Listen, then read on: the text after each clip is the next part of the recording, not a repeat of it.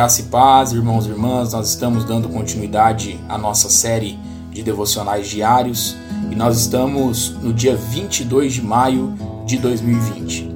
E hoje nós falaremos, né, como é, tema para o nosso devocional, sobre Wesley e o testemunho de consagração da vida. E o texto base para nós se encontra lá em Mateus, capítulo de número 5, no versículo de número 13, que nos diz assim: Vós sois o sal da terra.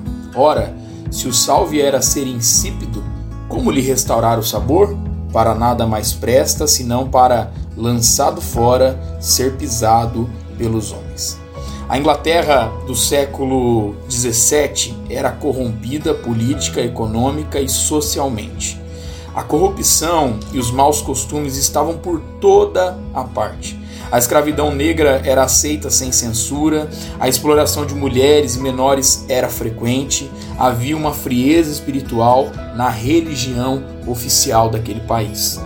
Wesley e o povo metodista tomaram atitudes objetivas a fim de encarnar a luz do mundo e o sal da terra em resposta a tal situação.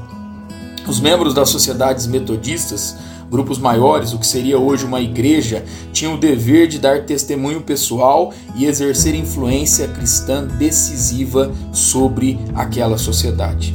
Esperava-se que todos os membros fossem pessoas de bons costumes, abstendo-se do mal, combatendo a perversão dos valores morais e, a partir de uma vida de santidade, saírem ao socorro aos necessitados onde eles estivessem. A vida consagrada a Deus tem como fruto mudança de vida e testemunho transformador. Como cristão ou cristã, que influência nós temos exercido aonde nós vivemos dia a dia a nossa vida?